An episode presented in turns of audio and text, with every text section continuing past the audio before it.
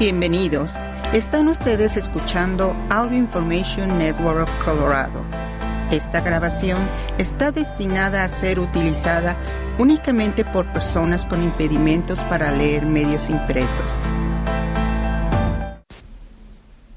Hola, están escuchando la red auditiva de información de Colorado. Gracias por acompañarnos en ARP en español. Soy Diana Navarrete. Comenzamos. Salud, Centro de Recursos sobre Medicare. Aumento en la prima de Medicare Parte B para el 2022 es el más grande de la historia. Los funcionarios dicen que el sustancial ajuste por costo de vida, por sus siglas COLA, del Seguro Social, compensará el aumento. La prima mensual de la parte B de Medicare para el 2022 aumentará en 21.60 el mayor aumento en dólares en la historia de este seguro de salud, anunciaron los Centros de Servicios de Medicare y Medicaid por sus siglas CMS el 12 de noviembre. Las primas mensuales estándar de la parte B costarán 170.10 en el 2022 en comparación con 148.50 en el 2021. La parte B de Medicare cubre las visitas al médico y otros servicios ambulatorios como pruebas de laboratorio y exámenes de detección. Los funcionarios de los CMS dieron tres razones para el aumento históricamente alto de las primas. Aumento de los precios para brindar atención médica a los beneficiarios de Medicare y mayor uso del sistema de atención médica. Parte del mayor gasto en atención médica se atribuye al cuidado de salud debido a COVID-19. En el 2021, debido a la pandemia, el Congreso tomó medidas para reducir significativamente el aumento esperado de las primas de la parte B para ese año, algo por lo que ARP luchó arduamente. En el 2021, la prima de la parte B aumentó solo 3 dólares al mes. El Congreso ordenó a los CMS que pagaran esa prima reducida con el tiempo y ese reembolso comienza en el 2022. Los CMS están separando dinero en sus reservas en caso de que se decida que Medicare cubrirá Adulhem, un nuevo medicamento para la enfermedad de Alzheimer, que fue aprobado por la Administración de Alimentos y Medicamentos de Estados Unidos por sus siglas FDA a principios de este año. Los CMS todavía están haciendo un análisis para determinar si Medicare cubrirá a Adulhem como lo cubrirá al igual que cualquier medicamento similar para tratar la enfermedad de Alzheimer. Los funcionarios de los CMS dijeron que el hecho de que estén reservando dinero para cubrir el uso de ese medicamento de ninguna manera implica cuál será la determinación de cobertura, pero que tienen que planificar para la posibilidad de que Medicare cubra este medicamento de alto costo, cuyo precio se ha estimado en 56 mil dólares al año. Los funcionarios de los CMS destacaron que si bien el aumento de 14.5% en la prima de la parte B es un aumento drástico, el ajuste, por, costo de vida del Seguro Social, por sus siglas COLA, el 5.9%, el mayor en 30 años, se estima en un promedio de 71.40 por beneficiario. Por lo tanto, incluso después del aumento en la prima de la parte B de Medicare, la mayoría de los beneficiarios del Seguro Social, cuyas primas de la parte B se deducen normalmente de sus beneficios de Seguro Social, seguirán viendo un aumento neto en su cheque mensual. El COLA entra en vigor en enero. Una vez más, los adultos mayores y los contribuyentes en Estados Unidos sufrirán las consecuencias de los precios escandalosos que imponen las grandes compañías farmacéuticas, dijo Bill Sweeney, vicepresidente senior de Asuntos Gubernamentales de ARP. Cuando las grandes farmacéuticas establecen un precio alto por un medicamento, todos pagamos por él, no solo aquellos que necesitan el medicamento, es por eso que el Congreso debe actuar con rapidez para aprobar las reformas de los medicamentos recetados propuestas en el proyecto de ley Build Back Better, que brindaría un alivio significativo y muy necesario a los adultos mayores y a todas las personas en el país. Para algunos beneficiarios de Medicare, las primas serán más altas de lo estándar porque estos pagos mensuales se basan en los ingresos. Los beneficiarios de la parte B con ingresos anuales superiores a 91 mil dólares pagarán más, lo que dependerá de los ingresos. Por ejemplo, alguien que presente una declaración de impuestos individual cuyos ingresos estén entre 91 mil y 114 mil dólares pagará 238 dólares y 10 centavos al mes por la parte B. Los CMS dicen que alrededor del 7% de los beneficiarios de Medicare tendrán que pagar más que la prima mensual estándar. La mayoría de los beneficiarios de Medicare deben pagar la prima de la parte B, ya sea que tengan un plan Medicare Original o un plan Medicare Advantage. Algunos planes Advantage ofrecen los llamados beneficios de devolución, donde el plan cubre parte o la totalidad de la prima mensual de la parte B de un socio. Los consumidores pueden encontrar esos planes en el buscador de planes de Medicare. Los deducibles de Medicare Advantage varían según el plan. Otros cargos de Medicare también aumentan. El deducible anual de la parte B aumentará 30 dólares el próximo año a 233 dólares, un aumento en comparación con los 203 dólares de este año.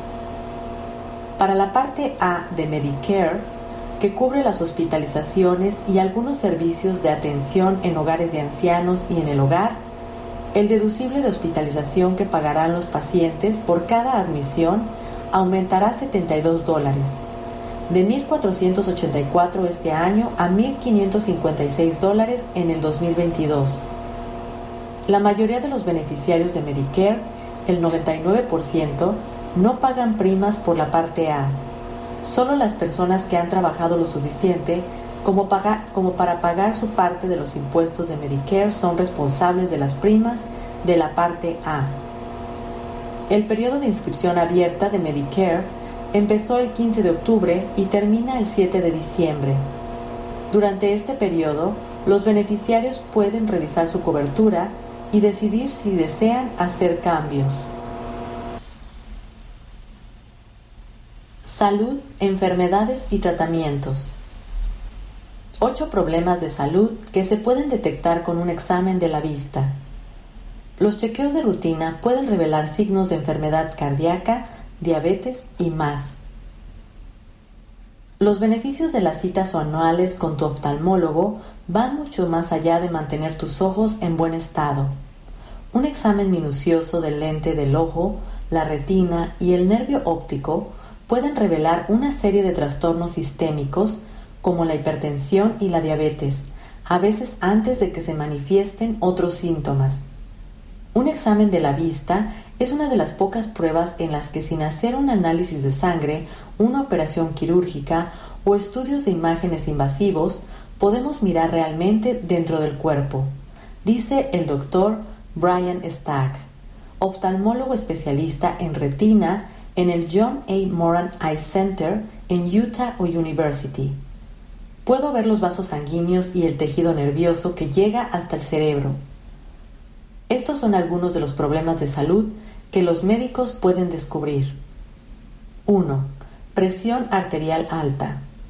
La mayoría de las hemorragias oculares son inofensivas, a veces causadas por toser o estornudar demasiado fuerte dice la doctora Dimitra Skondra, profesora adjunta de oftalmología y ciencias de la visión en Chicago University, pero también pueden estar asociadas a la presión arterial alta. Pueden presentarse como un pequeño vaso sanguíneo que se rompe en la parte blanca del ojo y pierde sangre, una hemorragia subconjuntival. Otro signo de hipertensión subyacente, dice Skondra, es un poco de inflamación en el ojo. Cuando alguien tiene la presión arterial alta durante mucho tiempo, las arterias de la retina pueden endurecerse y provocar un abultamiento en el ojo al presionar con otro vaso sanguíneo, algo que se conoce como mellado arteriovenoso. 2. Enfermedades del corazón. Dado que la salud ocular está relacionada con la salud del corazón, los exámenes de la vista pueden detectar una serie de enfermedades cardiovasculares como la obstrucción de las arterias, a menudo antes de que el paciente sepa que existe un problema. A veces podemos ver pequeños depósitos de placa en el interior del ojo que se han desprendido de la acumulación en la arteria carótida que lleva la mayor parte del suministro de sangre al cerebro, dice Stack. Estas placas pueden provocar un accidente cerebrovascular si llegan al cerebro.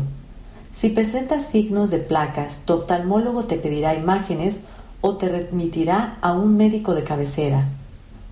Y aunque todavía se están estudiando los métodos de diagnóstico, los ojos también pueden mostrar signos de isquemia, es decir, una disminución del flujo sanguíneo a causa de una enfermedad cardíaca. La retina humana no se regenera, así que cuando se interrumpe el flujo sanguíneo, las células de la retina mueren, dice el doctor Matthew Backum, cirujano de retina en UC San Diego Health. El doctor Backum es el autor principal de un estudio del Shiley Eye Institute de UC San Diego Health, en el que los investigadores identificaron un posible marcador de la presencia de enfermedades vasculares. Cuando las células mueren, explica, dejan un daño visible, una especie de marca permanente que llamamos lesiones perivasculares isquémicas de la retina o RIPL. Cuando los investigadores contaron las lesiones en las exploraciones de tomografía de coherencia óptica, por sus siglas TCO, una herramienta de diagnóstico no invasiva utilizada para crear imágenes de la retina, descubrieron que las personas con enfermedades cardiovasculares tenían más de estas lesiones. Bacum afirma que nuevas investigaciones podrían convertir a las lesiones RIPL en un marcador útil para identificar enfermedades cardiovasculares antes de que ocurra un ataque al corazón o un derrame cerebral. 3. Diabetes. Esta enfermedad es engañosa.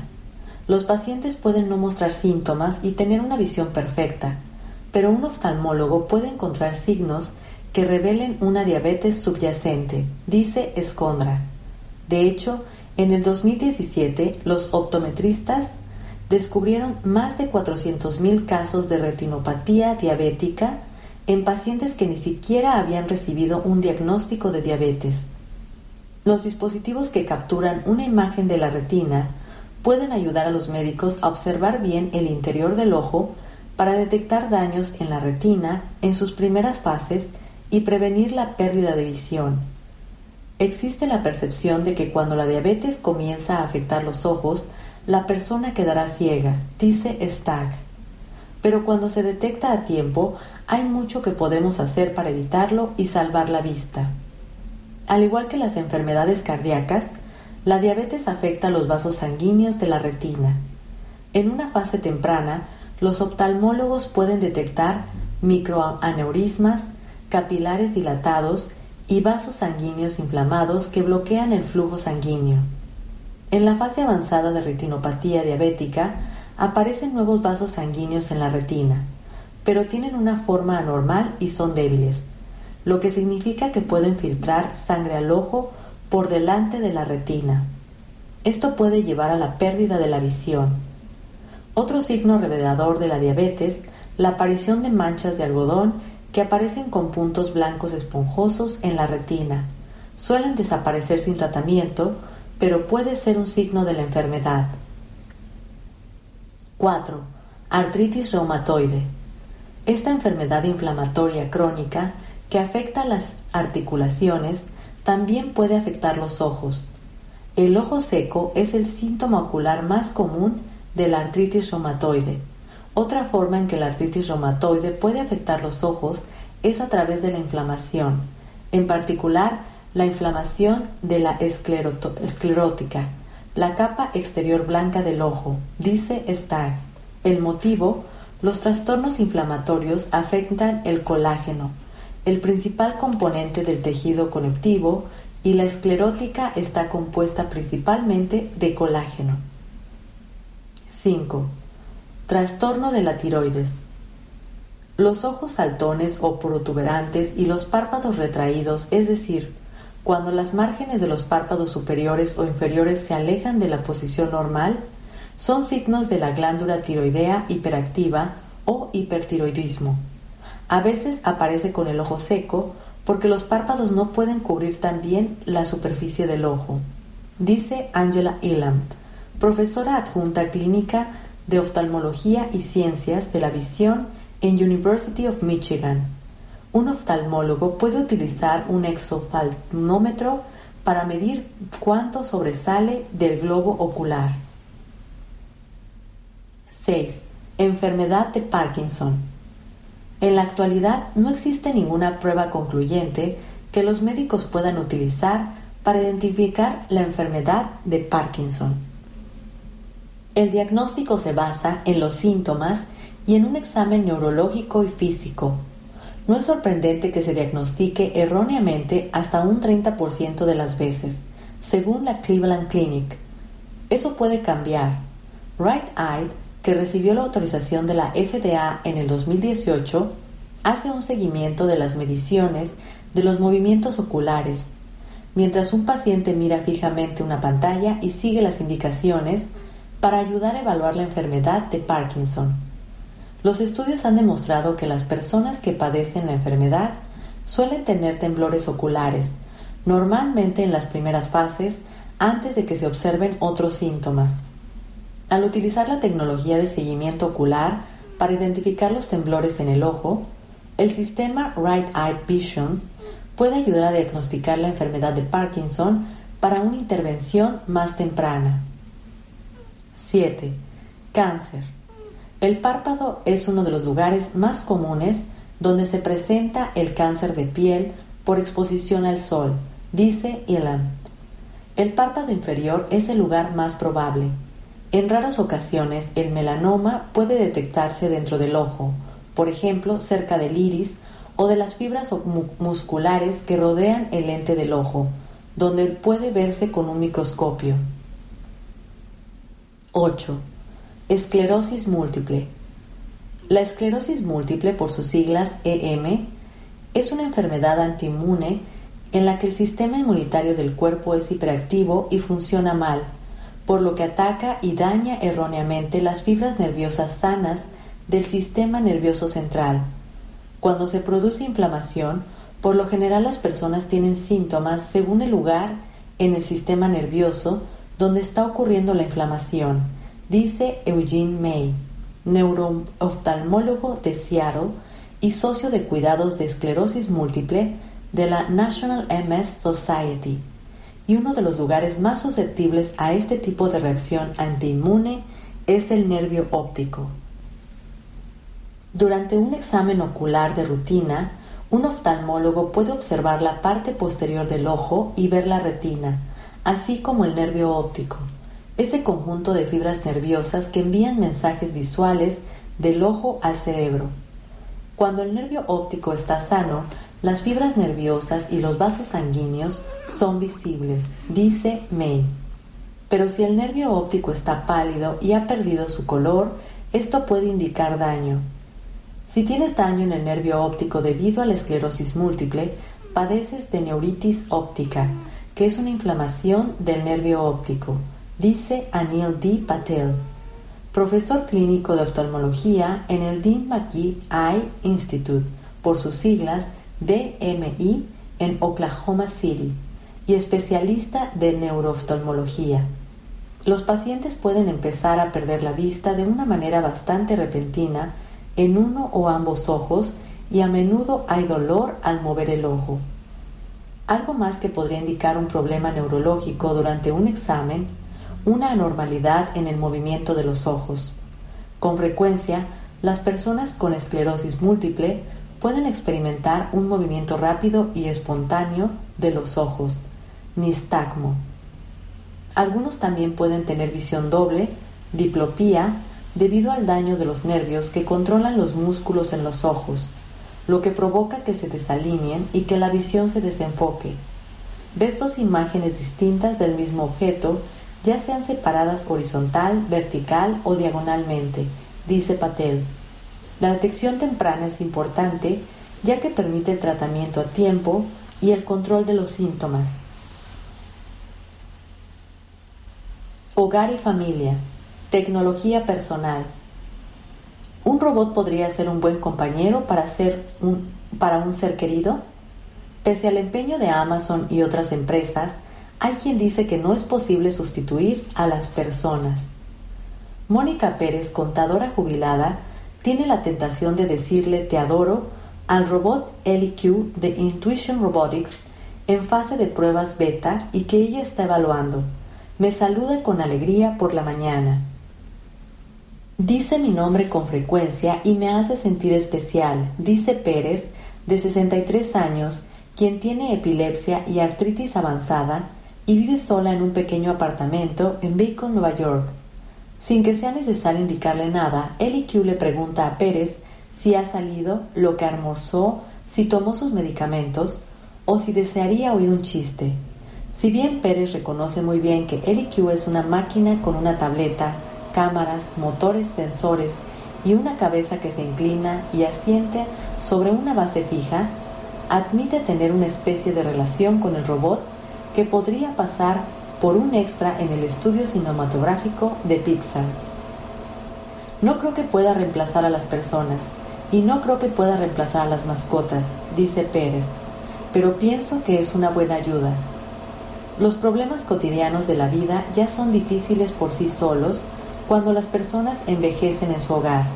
Es aún más difícil hacerles frente cuando los seres queridos, los empleados domésticos y los proveedores de atención médica no están disponibles para ayudar con las tareas del hogar o hacer compañía a una persona que se siente sola.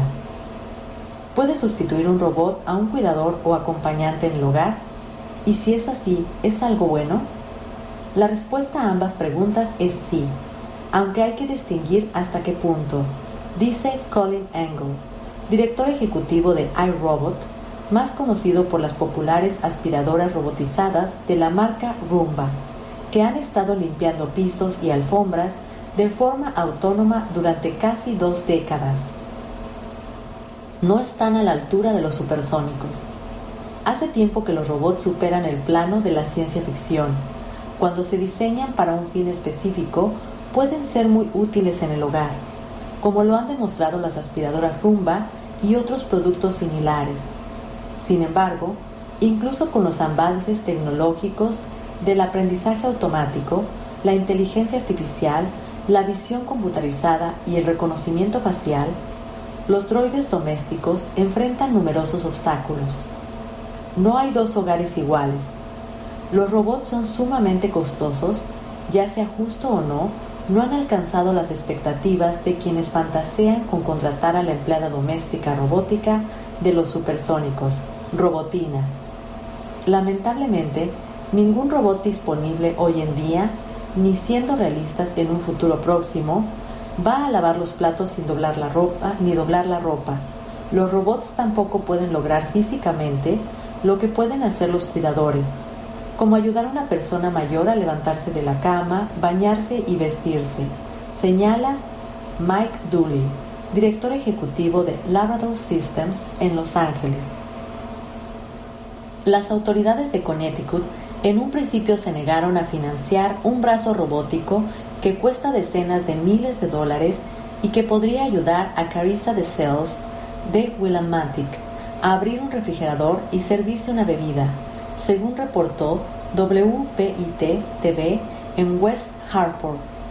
De Cells, de 30 años, tiene atrofia muscular espinal y es beneficiaria de Medicare pero el Departamento de Servicios Sociales del Estado calificó el brazo robótico Kinova Yaco de DeSales solicitó como no probado y experimental. Ante la presión de los medios de comunicación y el abogado de DeSales, el Estado revirtió su decisión. El mismo robot Labrador de Doody está en fase de pruebas en hogares, pero todavía en secreto. Nuestro objetivo es ayudar a las personas a mover objetos cuando tienen un impedimento o un dolor que limita su propio movimiento, señala. Considero que hemos encontrado el modo de responder a una necesidad no cubierta. Dooley describe el robot de su empresa como lo suficientemente grande para poder levantar bastante peso dentro de la casa y a la vez ser lo suficientemente ágil para trabajar en espacios reducidos. Alexa sobre ruedas de Amazon. Los robots domésticos pueden recibir un impulso gracias a Amazon si bien el recibimiento anunciado Amazon Astro, que lleva el nombre del perro de los supertónicos, tampoco es robotina. Esta Alexa sobre ruedas, de casi dos pies de altura, permite que el concepto de un robot doméstico multifuncional se acerque un poco más a lo que consideramos convencional en la medida en que un producto cuesta 999.99 pueda ser convencional el precio aumentará a 1.449.99 una vez que finalice el periodo introductorio de Amazon. Dado que existen cantidades limitadas, los futuros compradores deben solicitar una invitación para obtenerlo. El hecho de que Amazon haya creado un robot nos viene muy bien para explicar todo este sector y esta categoría de productos, dice Jaron Jules, director de marketing en Temi una empresa robótica con sede en Israel.